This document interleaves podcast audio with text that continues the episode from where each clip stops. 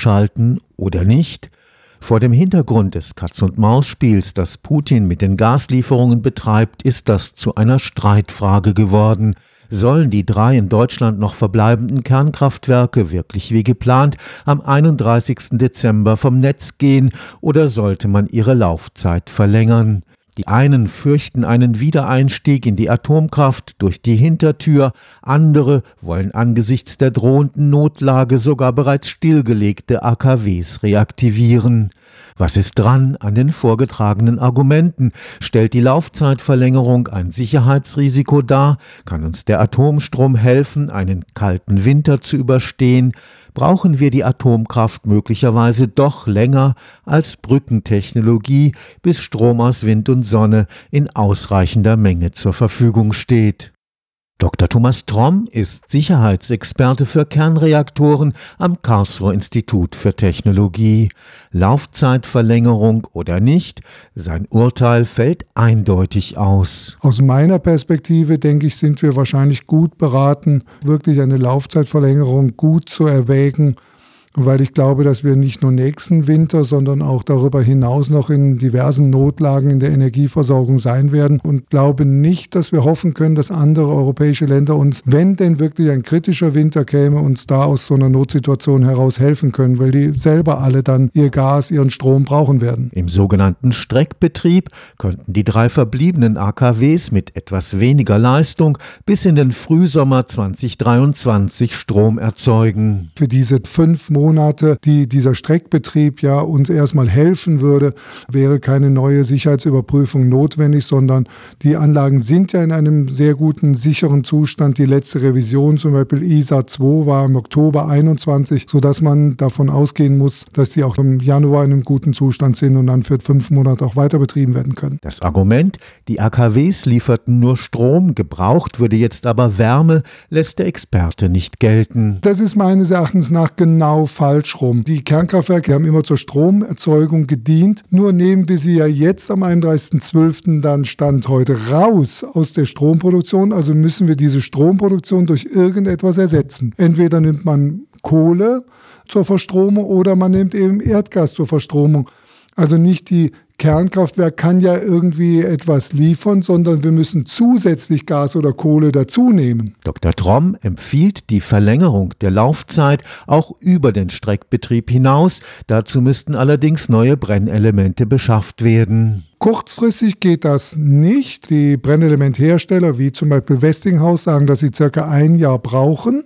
Deshalb ist eben wichtig, dass man sich jetzt dann bald entscheidet. Und dann wäre es aber technisch sicherlich möglich, aber dazu müsste ja eine Gesetzeslage geändert werden. Und dann wäre auch sicherlich eine periodische Sicherheitsüberprüfung notwendig, weil die letzte 2019 eben sozusagen storniert wurde, weil man eben gesagt hat, wir schalten die Kernkraftwerke ja sowieso ab. Würde diese Entscheidung heute getroffen, könnte der Betrieb nahezu übergangslos über den Frühsommer des nächsten Jahres hinaus fortgesetzt werden. Mehr oder weniger übergangslos. Man würde ja dann in eine Revision gehen, um die Brennelementwechsel durchzuführen und man würde dann sicherlich auch eine PSÜ, also diese periodische Sicherheitsüberwachung, dazu durchführen. Dazu braucht es eine gewisse Planung. Also es wäre nicht ganz übergangslos, aber Kernkraftwerke Kernkraftwerke haben ja immer einmal im Jahr, anderthalb Jahre diese Revisionsphase und würden dann eben wieder angefahren werden können. Durch Putins Instrumentalisierung der Gaslieferungen als Waffe gegen Europa ist das Gas als Brückentechnologie für den Übergang zu den erneuerbaren Energiequellen ausgefallen. Wir wollen ja umstellen auf Erneuerbare. Nur die Erneuerbaren sind im Moment noch nicht so weit und es gibt ja auch Abschätzungen, die sagen, dass wir von der Primärenergie her in Deutschland nie in der Lage sein werden, das allein durch Erneuerbare zu ersetzen. Deshalb müssen wir natürlich schauen, was haben wir zur Verfügung. Die Erneuerbaren brauchen natürlich den Speicher im Hintergrund, auch den langfristigen Speicher im Hintergrund. Und deshalb wird es wahrscheinlich der Wasserstoff sein, den man aus irgendwelchen anderen Ländern, sei es aus Europa oder sei es von ferneren Ländern, es ist ja auch Australien eine Diskussion oder Chile, da wo einfach viel Wind, viel Sonne, viele Erneuerbaren vorhanden sind. Und diesen Weg, den müssen wir einfach zunächst einmal absichern. Das kann durch Kohlekraftwerke erfolgen oder durch Gas, dachten wir ja früher, dass es erfolgt.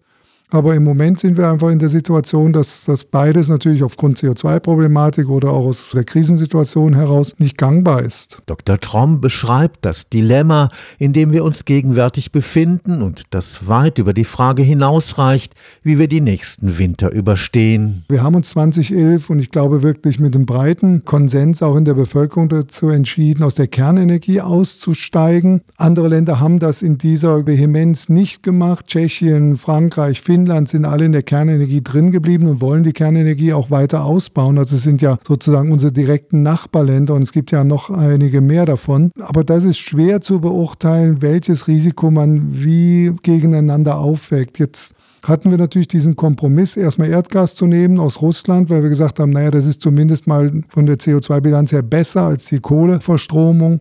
Jetzt sehen wir, dass uns das auf die Füße fällt, aber letztendlich kann man natürlich auch den Weg gehen, der sicherlich teuer ist, der sicherlich nicht einfach ist und der vielleicht kurzfristig auch tatsächlich nicht funktioniert, dann weiter in die Erneuerbaren zu investieren, wirklich zu investieren, auch vielleicht in anderen Ländern grünen Wasserstoff zu erzeugen und denen damit wirklich finanzielle Hilfestellung zu leisten, um diesen Weg dann vehement zu forcieren.